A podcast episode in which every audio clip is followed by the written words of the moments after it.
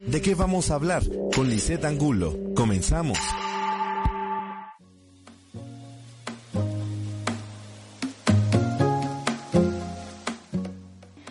Hola, muy buenas tardes amigos. Como cada jueves estamos aquí en Estrategia Intelectual. Estamos muy contentos.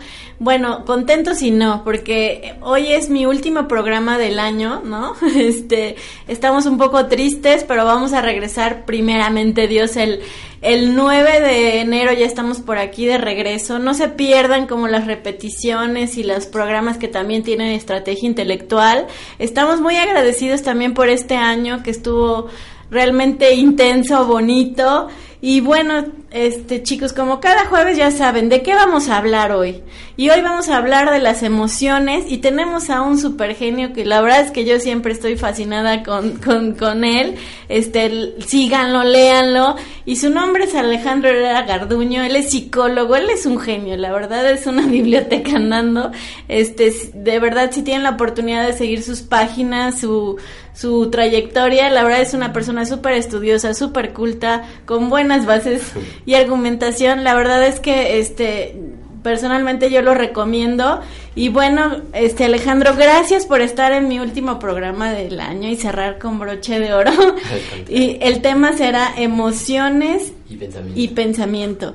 Platícanos un poco para las personas que no han visto tus anteriores programas, porque la verdad es que si pueden véanlos este, un poquito sobre tu currículum, quién eres, este, y bueno, y empezamos sobre qué es pensamiento y emociones. Claro, bueno, soy Alejandro Herrera, soy psicólogo egresado de la Universidad Alba Edison y me dedico a dar clases en la Universidad Hispana. También trabajo eh, como parte del comité editorial de la revista FUJUP, que es la Foundation University Journal of Psychology de la Universidad de Islamabad en Pakistán. De momento, bueno, me dedico a hacer las recopilaciones históricas e historiográficas documentales sobre varios temas muy importantes para nuestra disciplina que nos ayudan a, desarrollar esa identidad psicológica que muchas veces perdemos por el avance del tiempo. Sí, eres, eres especialista o admirador como del conductismo, ¿no? Bueno, ya sé que eres eh, fan de Watson, ¿no? Pero platícanos un poco qué es el conductismo y, y bueno, empezamos con qué es el conductismo para que la gente entienda la diferencia a, las distintas posturas, ¿no? Es más científico el conductismo. Así es, podríamos denominar como dos eh, áreas de la psicología que tienen o imperan por el, pensamiento científico, que son la, la, psicología cognitiva por un lado y por otro lado precisamente la psicología conductista es importante mencionar que ambos son sistemas psicológicos y que se nutren de otras disciplinas. Eh, el conductismo, como en primera instancia, nace con eh, la formulación del doctor John Broadus Watson en 1912 con una charla que dio en Columbia University, pero que recupera algunas ideas ya sea de Titchener, ya sea de James Roland Angel y de otros como Pierron y otros. Em, el conductismo es precisamente una doctrina de pensamiento, podríamos denominarla en ese, en ese sentido, o un sistema psicológico, que nos brinda eh, precisamente una nueva forma de interpretar las situaciones particulares que en su tiempo pues, se entendían de manera subjetiva, se entendían de manera eh, teológica casi casi. Entonces, en ese sentido, el conductismo nace allí. Pero con el tiempo, con el devenir del tiempo, pues se han ido desarrollando muchos conductismos, muchos neoconductismos, que ya son formas más específicas en, ciertas particularidades sobre lo que es la conducta de los seres vivos. ¿Y eso es estímulo-respuesta? Eh, más sí, podríamos definirlo de manera general, el conductismo, al menos el conductismo primigenio, como una forma de estímulo-respuesta, aunque el esquema de estímulo-respuesta le pertenece a una escuela de pensamiento que se llama asociacionismo. En este caso, bueno, el conductismo toma algunos aspectos del asociacionismo, del, perdón, del empirismo, del estructuralismo y del funcionalismo, y los va eh, colocando de forma sistemática para desechar aquello que ya no alcanza nuestra disciplina para explicar y recupera aquello que sí puede explicar. Ok, vamos a qué es pensamiento y qué es emociones, cómo se asocia y, y, bueno, en realidad, ¿qué son hábitos? Sí, claro. Eh, el programa anterior habíamos hablado sobre hábitos con Dorota Primek. Eh, y hábitos, bueno, es precisamente una conducta que se repite en el tiempo, ¿no? Eh, las formulaciones primigenias del conductismo nos decían que existían dos puntos. Por un lado, los hábitos y por otro lado, los procesos de ajuste temporal. Son similares, pero no iguales. La diferencia es que un proceso de ajuste temporal es la respuesta frecuente que se repite con el tiempo y que se ejecuta cuando hay ciertas condiciones. Pero un hábito es una respuesta que no necesariamente se modifica, sino solamente amplía su rango de estímulos. Entonces, por ejemplo, una, un hábito sería eh, llorar. Llorar es un hábito, pero llorar ante ciertas condiciones particulares, eso ya es un proceso de ajuste. Y que, que, tendrá que ver con una emoción, supongo. Es correcto, el doctor Watson nos señala precisamente en su libro Conductismo de 1925 que el, la emoción es la que está detrás de muchas de las actividades de nuestro organismo. De hecho, él señala que sería un desperdicio desechar la palabra emoción dentro de nuestra disciplina porque es uno de los temas más fructíferos que tenemos.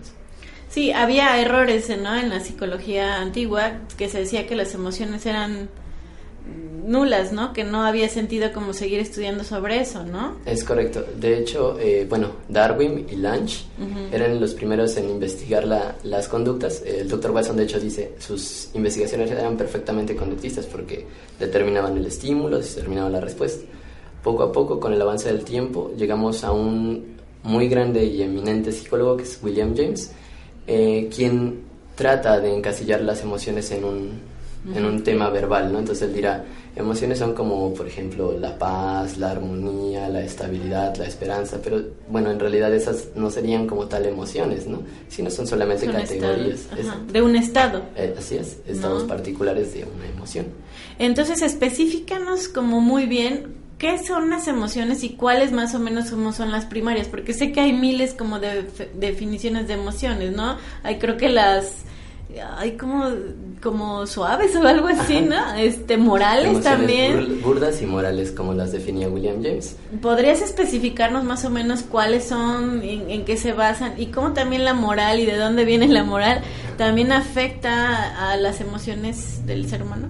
Eh, bueno, claro, el, el término emoción como era visto por William James, él las proponía como dos listados, ¿no? Proponía por un lado las emociones burdas y las emociones morales. En las emociones burdas él colocaba emociones sencillas o simples, podríamos denominarlas en ese sentido. Eh, por ejemplo, emociones como la ira, el rencor, eh, por ejemplo, la estabilidad, el amor, eh, entre otras.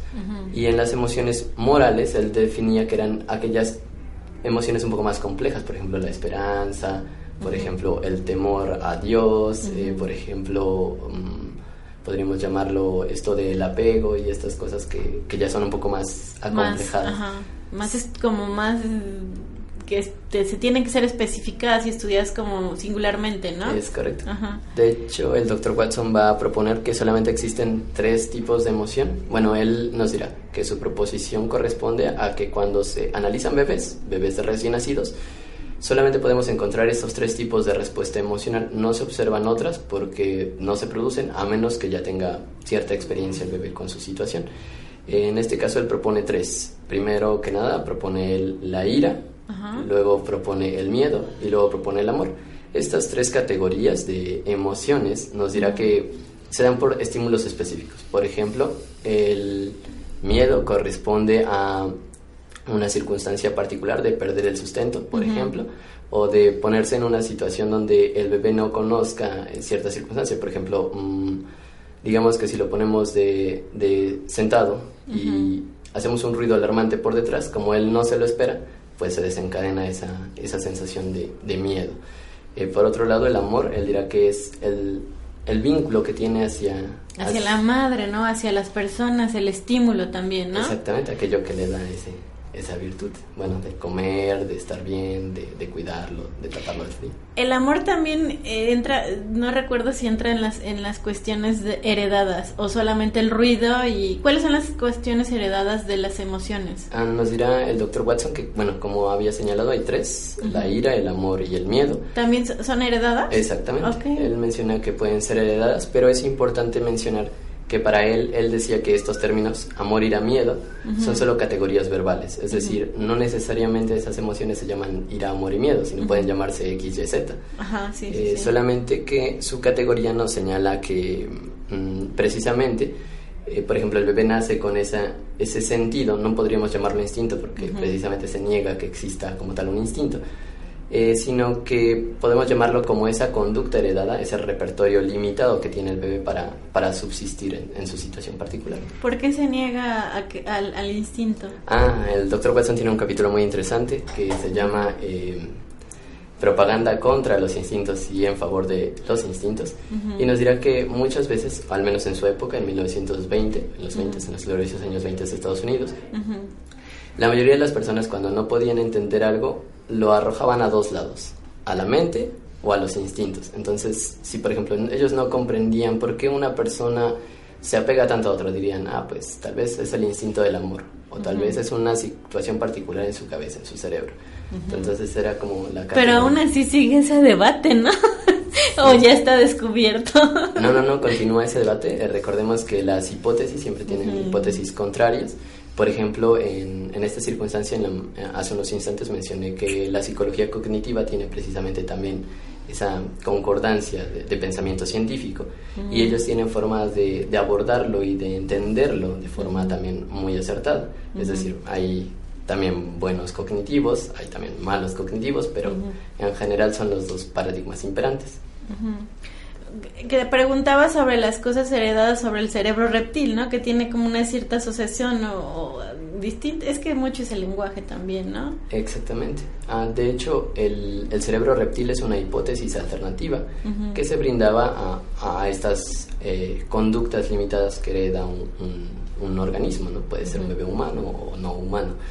Pero me parece perfectamente eh, correcta la forma en cómo cómo tratan de explicarlo, ¿no? Es decir, si existen conductas innatas, si existen conductas aprendidas, pero em, en ese sentido habría que bien delimitar si pertenecen a, parte de la fisiología cerebral o bien si pertenecen a otras zonas, ¿no? está la teoría del centro que propone que dentro del cerebro están todas estas circunstancias y está la teoría segmentaria que dirá que no es como una reacción solo del cerebro, sino una reacción del organismo en su totalidad.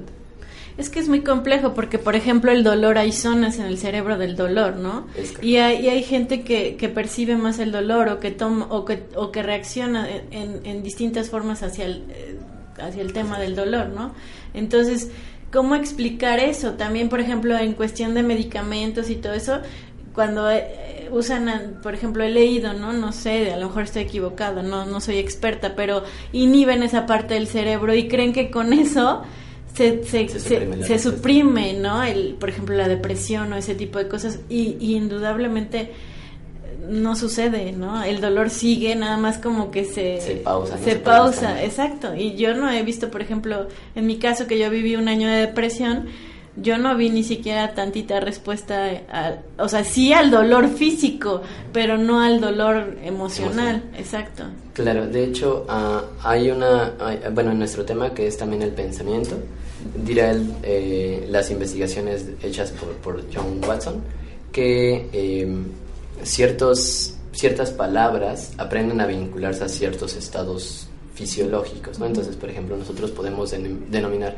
me siento deprimido cuando en realidad quizá eh, no es como tal depresión, sino quizá pueda ser mm, quizá pereza, quizá angustia, quizá flojera, entonces varía, entonces es importante. una buena introspección, ¿no? Estudiarte bien y que alguien también te, te, especialista, ¿no? Te ayude a eso.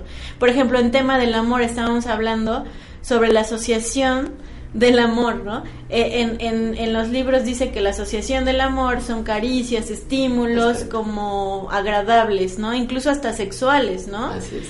Y, y eso lo podríamos confundir, ¿no? Un poco porque, por ejemplo, en, cuestiones de relaciones este pues conflictivas, ¿no? De cómo una persona se puede asociar a alguien que la esté, por ejemplo, golpeando, maltratando, todo. ¿A qué se debe eso y por qué sucede?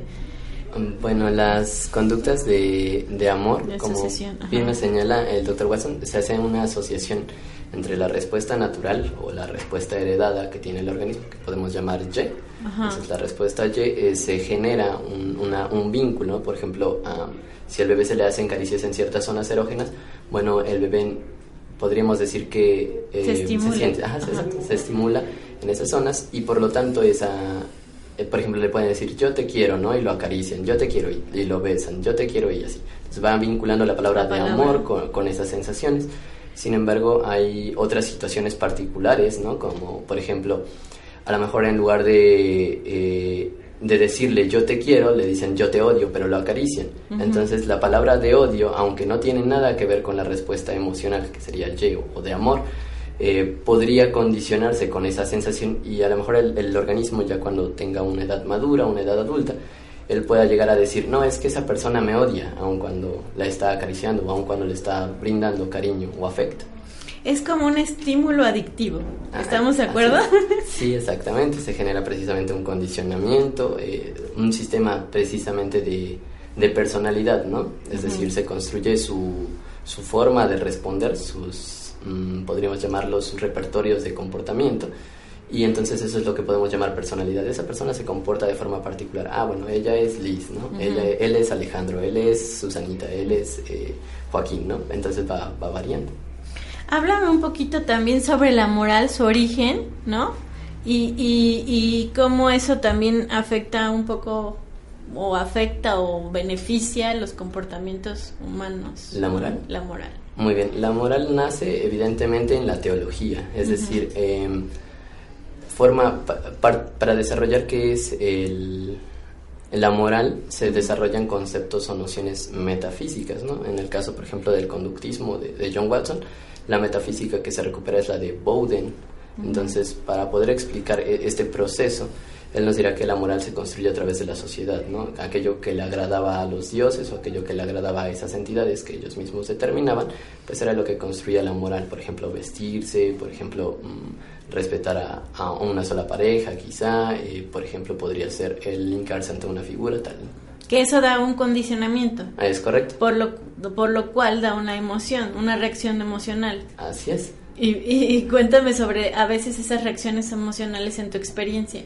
Ah, bueno, por ejemplo, en, en mi experiencia particular podemos observar, eh, en, en, mi caso, por ejemplo, que a mí me gusta comer vegetales, es porque tal vez en, mi infancia eh, yo tuve circunstancias de, de ser muy aguerrido a comer carne, ¿no? Por ejemplo. Pero puede ser que a lo mejor con la experiencia, con el desarrollo de, la experiencia y de la moral, precisamente, de esa moral teológica, de, que se puede desprender no solo del, de, las ideas eh, del catolicismo, que es el que más apremia, sino también de otras nociones. Como budismo, todo ese tipo de cosas, claro. Y, te pueden influir, ¿no? Y a lo mejor lo que tú pensabas que a lo mejor carne era rico, pues se, se contracondiciona o se sobrepone ese condicionamiento a cambiar la palabra rico por, por palabra, no sé, desagradable o feo, ¿no? Sí, me sucedió algo ahora en el fin de semana fui al centro y había este unas personas con sus pantallas de, de las masacres que hacen para que la gente coma carne, ¿no? De hecho.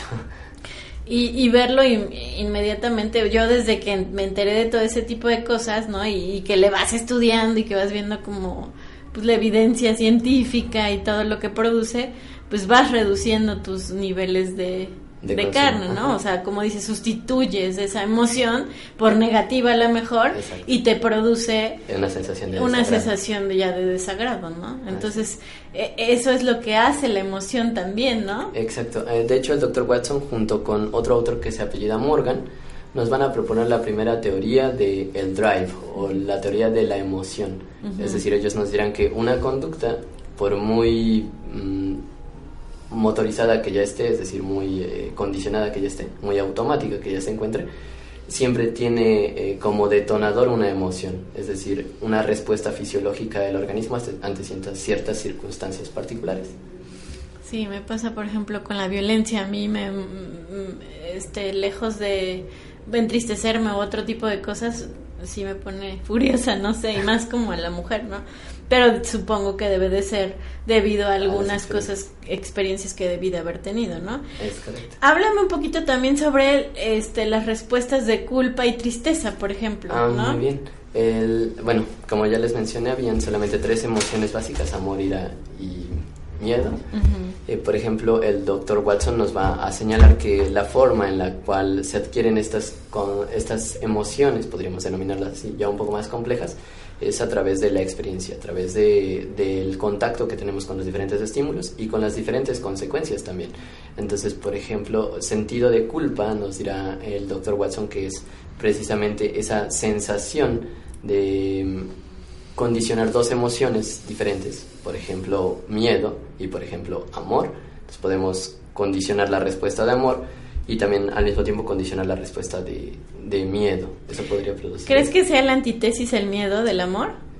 ¿Crees que sea lo contrario o, es una suposición simplemente? Considero que no son contrapuestos, simplemente son respuestas a circunstancias particulares, ¿no? Eh, por ejemplo, a, ciertas, a cierto equilibrio hormonal, a cierta estructura anatómica, morfológica, histológica y también al, al medio ambiente. Esto es muy complejo el tema del amor y la verdad es que incluso digo, creo que todavía no hay mucha respuesta sobre eso, ¿no? Exacto. Bueno, Alejandro, vamos a un corte comercial y regresamos. Ya se nos fue la primera media hora, qué, qué ah, rápido. Este, todavía nos queda, yo creo que va a ser un tema muy largo, ojalá y no dé tiempo de, de terminarlo, pero si no, ya sabes que yo súper fan de que vengas el próximo año a hablar más cosas. Bueno, amigos, pues no se les olvide, este, cualquier cosa, este, escríbanos en la transmisión, cualquier pregunta, este, estamos aquí en Estrategia Intelectual, este, por favor mándenos nuestras sus preguntas, sus dudas, y bueno, aquí aprovechen al, genio Alex, este, para que les pueda dar sus respuestas, y bueno, en un, en unos momentos regresamos, nos vamos a corte. Muchísimas Muchísimas gracias.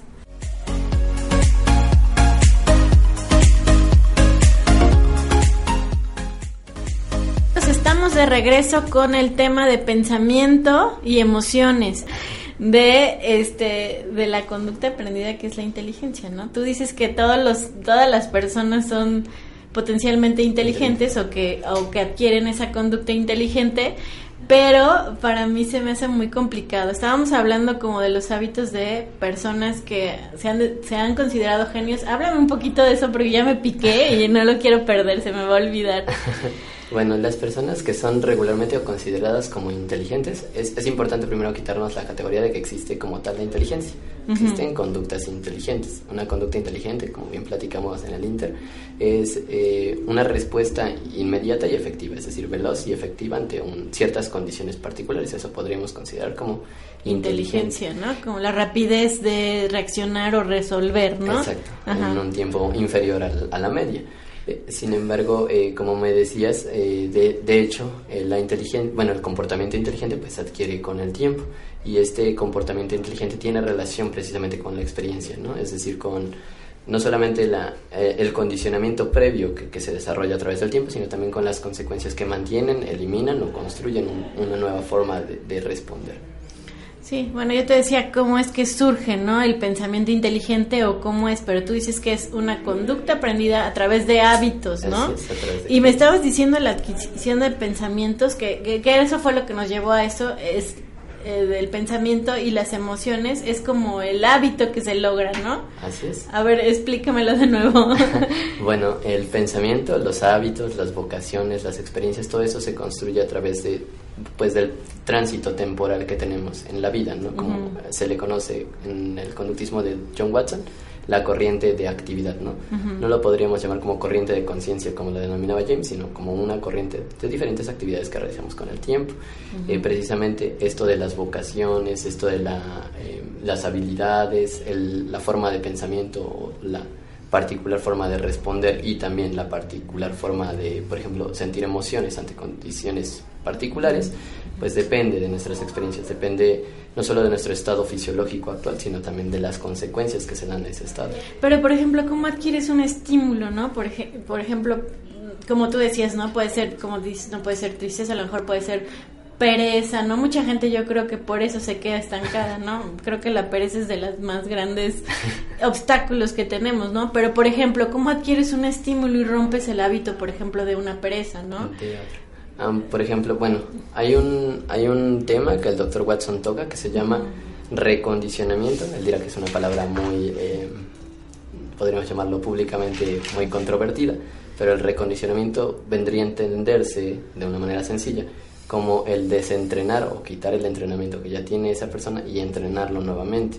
En ese sentido, eh, precisamente cuando una persona a lo mejor asocia la palabra depresión con un estado de pereza en lugar, y no, no coinciden, pues la tarea de esa persona y de los profesionales que se dedican a modificar su comportamiento, pues sería romper ese vínculo verbal con la acción y condicionarlo nuevamente para que tenga la palabra correcta, ¿no? En ese sentido, la persona ya no diría me siento deprimida, sino me soy siento perezosa, sí, soy perezosa en ese sentido.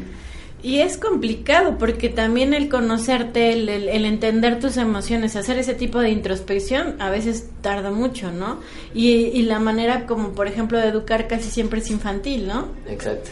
Entonces, romper patrones de muchísimos años debe de ser muy tardado, ¿no? Pues en realidad no, no tarda mucho, depende de, pues de la persona, evidentemente. Que quiera, ¿no? Y de las circunstancias, evidentemente. Si las circunstancias son favorables, pues el cambio está promovido de una forma más sencilla. Eh, sin embargo, precisamente el, doctor Watson en un libro que se llama sobre eh, educación de, de, los niños y su, cuidado psicológico, él nos dirá que a los niños precisamente se les educa como de manera muy infantil entonces ellos crecen arraigados a esa como forma una, infantil. Como una forma pequeña, los, los, los, subestimamos, ¿no?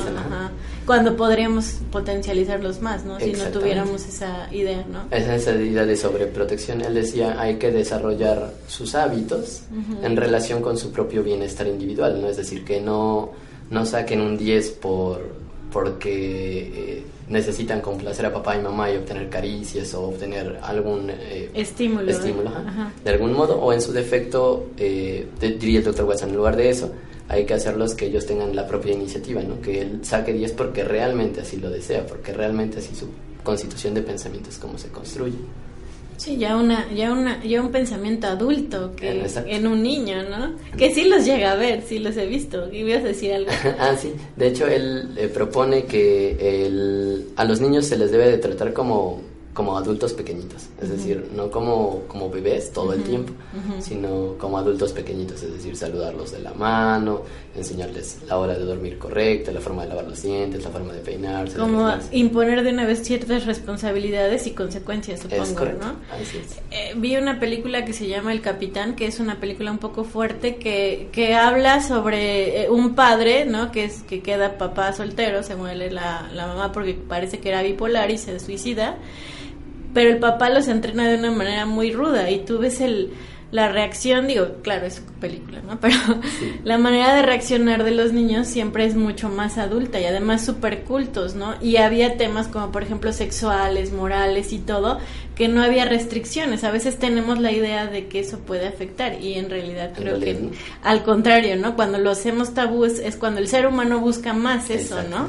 Se engancha, ¿no? Con esa circunstancia y busca... Porque lo prohibido es lo más deseado, ¿estamos de acuerdo? El ser humano siempre busca esa parte oscura, ¿no? Así es. Además también le da como esa concepción metafísica, ¿no? Por ejemplo, si no lo conozco y si todo el mundo me lo prohíbe, pues debe ser algo mágico, un pensamiento ya más, más hacia allá, en lugar de lo objetivo que realmente es y lo práctico que podría ser sin, tan sin tanta complejidad. Háblame de lo consciente y lo inconsciente y sobre todo de la parte de Freud y de, y de toda esa como controversia entre... Conductistas y psicoanalistas. Pues es algo muy curioso. Em, de hecho, es algo que se va construyendo con el tiempo, esta pseudo pelea. Le llamaríamos pseudo pelea porque no es como tal una pelea eh, justa en un sentido, porque para poder hacer una comparativa de una forma de pensamiento debe de coincidir con otra en el tiempo. Por ejemplo, no podríamos decir ah, las ideas de, por ejemplo, mm, de Steve Hayes, que son más modernas, se contraponen a Freud porque pues distan de tiempo de bastante espacio, cultura, cultura más que nada. Entonces, eh, también, por ejemplo, Steve Hayes no es del mismo lugar de donde era Freud, entonces es difícil contrastar sus hipótesis. Eh, sin embargo, eh, por ejemplo, algo que muchas personas no saben, y bueno, espero que las personas ahora lo sepan, es que el doctor John Brodus se declaró a sí mismo como, como psicoanalista, es decir, como un suscriptor de, de las ideas freudianas. Entonces, esto muestra precisamente que él no estaba en contra, o sea, él, decía, sus ideas son perfectamente legítimas, estudiar los sueños, las emociones, el inconsciente, pero hay que estudiarlos de una forma correcta, objetiva, ¿no? no, divagar tanto. sí, porque nos perdemos mucho en eso, ¿no? A veces no hay tanta sustancia, ¿no? Sobre las cosas, sobre... Pero sígueme diciendo, no te quiero interrumpir. Eh, de hecho, este, sí, de hecho, el, el doctor Watson señala precisamente eso, que eh, por un lado hay cosas para las cuales ya no nos alcanza la psicología y pues tenemos que cederlas, queremos, queramos o no, cederlas a una disciplina que sí pueda alcanzarlas, ¿no? Por ejemplo, la filosofía, la teología, por ejemplo, la metafísica, que ya son disciplinas que están más allá. De hecho, por ejemplo, el, el autor William James, que es el padre del, del funcionalismo norteamericano, él precisamente señalaba, eh, no podemos o la psicología no me alcanza para entender lo que es la mente. Entonces voy a explicar lo que es psicología y como no me alcanza, lo demás será para la filosofía. Entonces es, es, justamente eso. Eso lo señala en su libro de eh, eh, Principios de Psicología, en el volumen 1. Ahí es cuando nos señala eso. Él nos dice, pues como la psicología no me alcanza para explicar estas sensaciones, tengo que recurrir a una disciplina más grande. Es que sabes que si te metes al inconsciente puedes encontrar mil cosas, ¿no? Hay mil teorías sobre, sobre el inconsciente y sobre las reacciones del inconsciente, ¿no? Y muy pocas también son sustentables, ¿no? Es correcto. De hecho, eh, bueno, es importante. No hay muchos estudios, ¿así? Así es. La mayoría de los análisis en, en psicoanálisis, valga el planasmo, eh, precisamente se basan en, en reflexión, únicamente reflexión, no caen dentro de la experimentación controlada. Entonces, eh, por ejemplo, una, una eh, señalización que hizo Watson en 1925 es que al psicoanalista en lugar de descartárselo, se le debiera abrazar y se le deberían brindar estas herramientas para que él pueda también hacer un, trabajo científico, para que no, no lo dejemos afuera. También es un poco complicado que, que, ustedes no ven como la diferencia entre los animales y, el ser humano, ¿no? Es, tampoco, es también un poco complicado entenderlo, aunque no tendríamos por qué sentirnos superiores, pero existe por la manera inteligente de reaccionar, ¿no? Exacto. Ah, bueno, el, de hecho, se, se decía en, en una cita del doctor Watson, que el conductista no distingue diferencia entre el hombre y, el animal, ¿no? Y que precisamente esa idea ha mantenido a muchos, es, muchos espíritus alejados de la idea del conductismo. Es decir, muchas personas, como no, no comparten esa perspectiva, prefieren simplemente abstenerse del conductismo. Pero, yo creo que viene esa raíz de la teología, ¿no? Supongo. Exactamente, precisamente por sus hábitos de, de experiencia que, que caben en odres viejos, pues se casan con esa idea de que el hombre es superior a otras especies. Pero bueno, la diferencia evidentemente existe, pero eso no nos hace más ni menos animales en el, en el menos. Bueno, sí, porque ustedes vienen de una corriente darwinista, ¿no? O sea, Exactamente, naturalista. Entonces nosotros compartimos esa concepción de que el hombre, si no es un animal, que es una planta, un hongo, entonces, ¿dónde podría categorizarse? Y además biológicamente está muy comprobado también, ¿no? o sea, sí hay mucho fundamento sobre eso, ¿no? Así es. Pero bueno, háblame también sobre el pensamiento subvocal que Chuck George, George, George este, es la pronunciación no es la mía. Sí, el, el doctor Chuck es de la NASA y precisamente él habla subvocal. Mucho tiempo se descartó esa idea de que, de que se pensara con palabras, ¿no? Existía esa idea de que se pensaba con imágenes. Entonces, eh, el doctor Watson, en conjunto con otro autor que se llama Walter Buchanan, que es un fisiólogo muy famoso, eh, propuso que el pensamiento es precisamente el movimiento de la laringe, pero con la boca cerrada, es decir, no hacer públicas nuestras palabras, sino restringirlas a nosotros mismos. Y Chuck, eh, que trabaja en la NASA, él precisamente hace una investigación sobre colocar electrodos dentro de, de bueno, sobre la garganta más bien, sobre esta parte, del aparato fonador y muestra cómo existen movimientos orgánicos dentro del cuerpo, dentro de este aparato fonador cuando, pensamos. En silencio. Exactamente. Claro. Eh, de hecho, también hay un capítulo que se llama eh, pensamos con palabras o pensamos con todo el cuerpo. Este capítulo viene en el libro de, de conductismo de 1925 y nos dirá que sí, pensamos con palabras cuando nos referimos a conceptos, cuando nos referimos a construcciones de ideas hipotéticas verbales, pero también pensamos con todo el cuerpo, es decir, eh, no es solamente el, el, aparato fonador el que piensa, es decir, una persona muda no significa que no piense, sino que piensa con otras partes de su cuerpo. Y háblame sobre el sonido y las emociones, porque también eso es súper importante y es de las cosas como que han tenido más estudios y reacciones, ¿no? Exacto. Un estudio que se puede citar aquí es precisamente el del pequeño Albert, donde eh, se utiliza un, gong, un, sonido muy estridente, detrás del bebé para condicionar esa respuesta de miedo natural que, que tienen los bebés. existe, ¿no? Que es la que es como heredada, también se dice, ¿no? Exactamente. Así es, entonces él nos dirá que precisamente todas estas experiencias eh, se sobreponen, van construyendo estas reacciones emocionales hacia el miedo, ¿no? Es decir, en un principio solamente existen ciertas particularidades que nos causan miedo, pero cuando estas particularidades se presentan en conjunto de otras experiencias, pasa algo que el doctor Watson llama transferencia o multiplicación de estímulos, es decir, el rango de, si al principio era solamente este ruido, o a lo mejor eh, poner al bebé... Eh, pecho tierra. Entonces, que es el de, del de, es un reflejo. Exactamente. Si lo ponemos pecho tierra, él llora.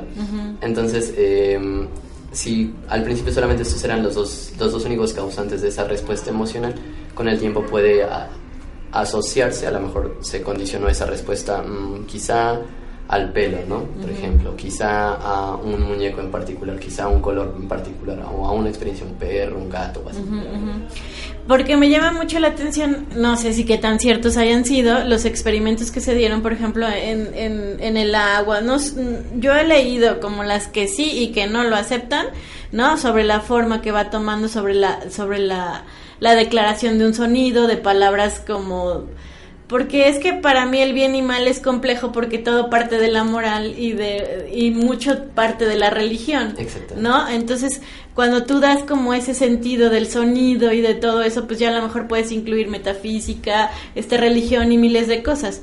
Pero qué tan cierto y qué tan o sea, qué tan tan verídico puede ser o si es real que que es que a través del sonido y por ejemplo, las emociones o, la depresión o el dolor, ¿no? Suceden.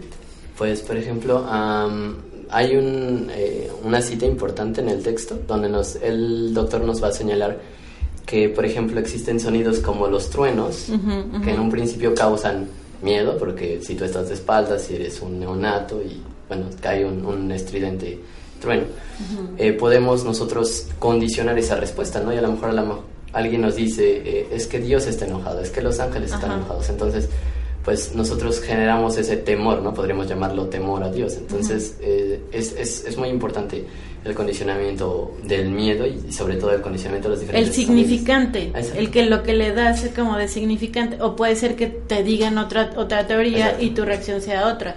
Pero me refiero también sobre la parte física, ¿no? Por ejemplo, en cuestión del amor se dice que un, un bebé al, al, al recibir más amor, cariño, estímulos, no sé, se desarrolla mejor. Incluso hay, he visto que hay como no, no sé, porque ya hay tanta información que no sé si es tan verídica o no, pero el cerebro es diferente.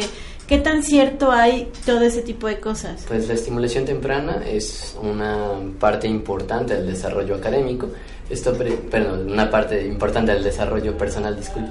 Es importante ¿por qué? porque el, el niño en un principio mientras menos estímulos tenga, menos habilidades desarrolla, menos experiencias desarrolla, menos condicionamientos posibles desarrolla.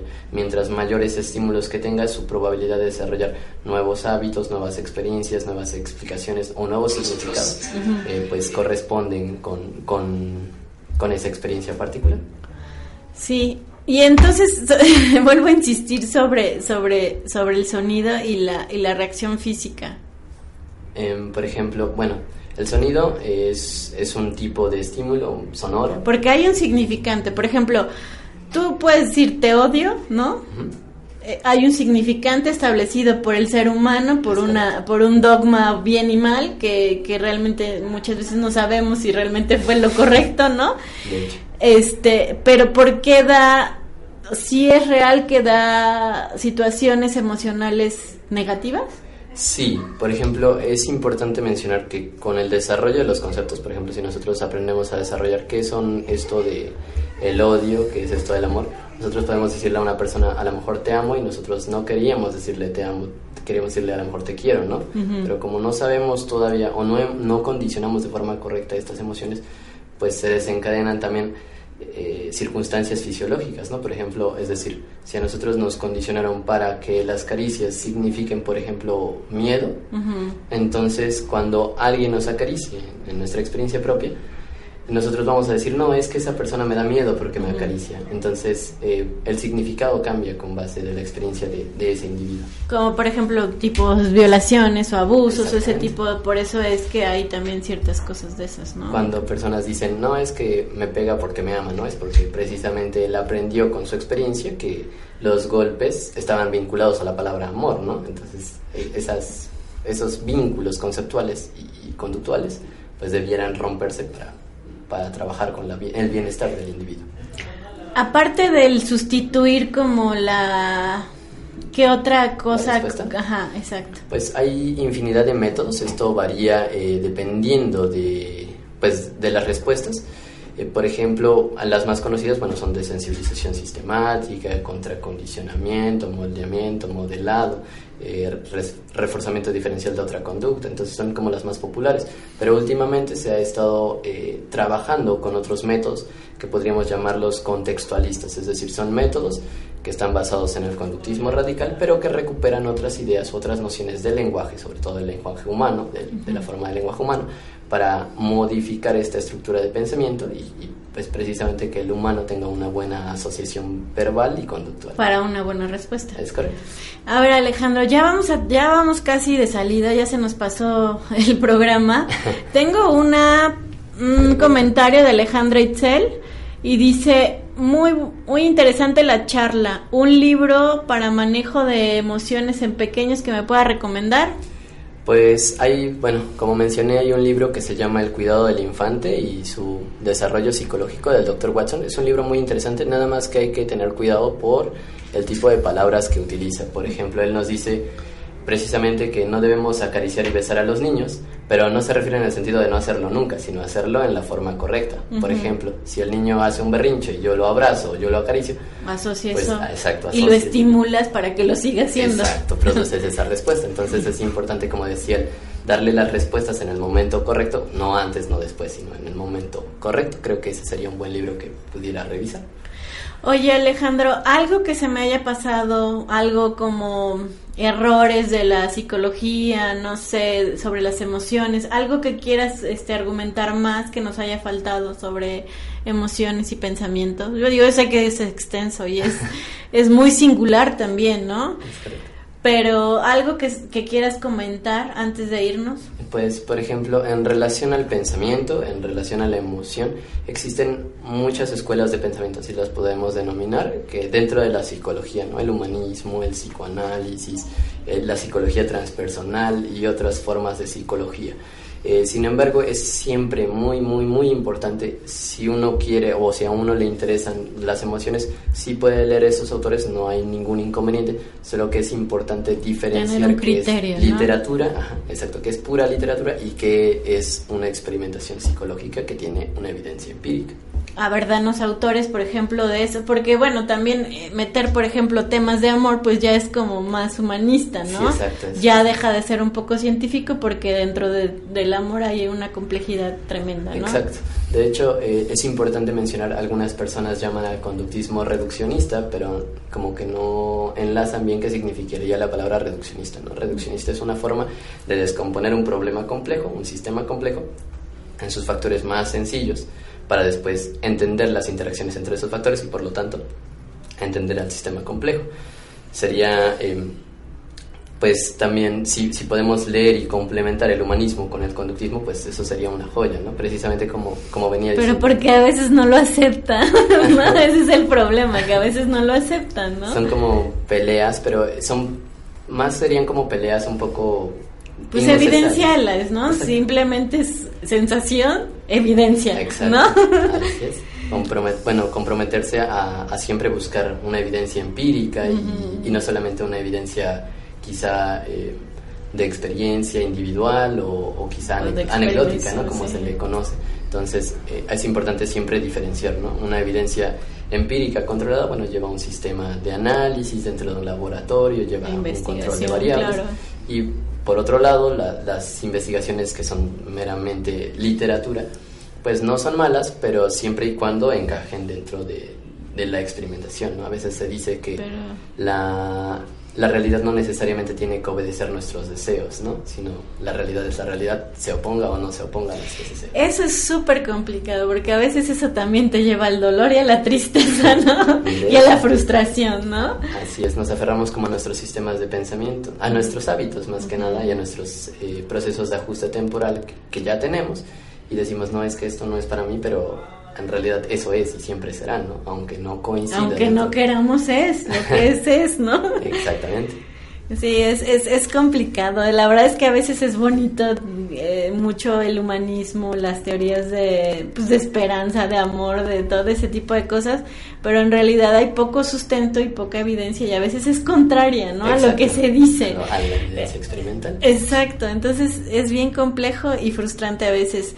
Este, Alejandro, ¿algún teléfono donde te puedan localizar? Ya están preguntando, este... ah, bueno, mi teléfono es 22 25 72 86 47 y bueno, si quieren ponerse en contacto conmigo pueden visitar mi página de, de Facebook, que es una página que se dedica precisamente a la divulgación científica de la psicología y sobre todo también a la divulgación histórica o historiográfica, conceptual y documental que se llama Watson el psicólogo. ¿Sabes qué me gusta mucho este que tú no estés peleado con todas las evidencias, como que como que sí tienes la capacidad o el, o el criterio amplio de poder como relacionar este incluso porque muchas veces es problema del lenguaje, ¿estamos de acuerdo? Porque si tú revisas como las investigaciones a veces las hacen más prácticas y realmente a veces es lenguaje o, o simplicidad, ¿no? Y, y, y, se pelean mucho a lo mejor porque unos pasaron 10 años estudiando y otros 3, ¿no? Entonces, pero en realidad creo que ese es, ese es el, el, lo que a mí me encanta de ti, tu, tu habilidad y tu inteligencia para aceptar este, o tu tu, tu respuesta de inteligencia, exacto, de, de responder a, a, todo, aparte del conocimiento que tienes, lo sabes unir perfectamente. Sí, es importante siempre tener eso en cuenta, que las respuestas de otras personas no necesariamente siempre tienen que estar en acuerdo con nosotros, pero uno, como precisamente una persona que se dedica a observar el comportamiento, debe de estar eh, observando el comportamiento de la otra persona y entenderla, no más allá de juzgarla o criticarla, entender por qué lo está diciendo comprender sus relaciones verbales, conceptuales y, conductuales. Y por qué lo hace, ¿no? Y, y, no hacer un pleito de eso o una agresión, ¿no? Es correcto. E, es, es, eso, me gusta mucho de ti, Alejandro. Este, ojalá y te pueda tener el próximo año en aquí. No sé qué tema me podrías sugerir porque eres muy bueno para eso. ¿Algo más, Alex, antes de irnos sobre la emoción? que te pues quieras echar tu, tu pulida. Yo solamente diría a los que nos están escuchando y viendo que no deben reprimir estas emociones, es decir, deben aprender a, ejecutarlas en las circunstancias correctas y no por medio de un castigo. Es decir, eh, muchas veces castigamos la respuesta, ¿no? Es decir, se emite la respuesta y la castigamos. Y el sistema de conductismo de, de Watson precisamente señala que el castigo no es la mejor situación para modificar un comportamiento, sino más bien modificar precisamente las experiencias, que serían los significados, modificar las consecuencias y modificar las situaciones particulares. Y sobre todo la observación y, el conocernos, ¿no? Porque a veces, como bien dices, nos confundimos de emociones y no sabemos darle como el sentido exacto de qué emoción estamos sintiendo y por eso no vemos respuestas en nuestras conductas, ¿no? Entramos como en conflicto, ¿no? De repente decimos, ay, es que me siento ansioso, pero a lo mejor no es ansia, sino es otro tipo de emoción, ¿no? Entonces eh, es importante conocernos y conocer las circunstancias particulares que nos eh, producen esas respuestas para poder ajustarlas, ¿no? Por ejemplo, las personas que a lo mejor no pueden hablar en público, pues se debe a que entran en ese estado de ansiedad, ¿no? Ansiedad experimental y que no les permite dar esa respuesta. Pero si conociéramos cómo se desarrolló, cuáles son los estímulos que mantienen esa respuesta, cómo es el hábito, podríamos romperlo y esa persona podría alcanzar pues su potencial. Que muchos le llaman éxito. Exacto, el éxito, justo así. Pues muchísimas gracias Alejandro, muchísimas gracias Estrategia Intelectual, a Juan Carlos, a David. Les agradezco mucho este año, la verdad ha sido una belleza estar aquí con ellos, con mis compañeros. Les recuerdo que hoy es mi último programa, la verdad lo cerramos con broche de oro, Alex. muchísimas gracias. Hoy es mi último programa del 2019. Nos vemos en enero 9. No se les olvide, vamos a tener una faceta más renovada, un año nuevo por qué empezar. Y no se les olvide seguir Estrategia Intelectual, tiene muchos programas que pueden ser de mucho beneficio para ustedes, hay cursos y bueno, les agradezco mucho su, su su participación a todos. Este, les deseo realmente un, un, año lleno de estímulos. ¿ah? lleno de estímulos, de, bueno, yo le digo bendición. Pero bueno, chicos, pues muchísimas gracias, Alex. Muchísimas gracias a todos los que estuvieron ahí escuchándonos y, se, y permanecieron la hora completa. No se les olvide volvernos a ver en enero. Y bueno, estén pendientes de la programación. Gracias, gracias a todos y muy feliz año nuevo y Navidad y estas fechas, claro. que Dios los bendiga. Bye.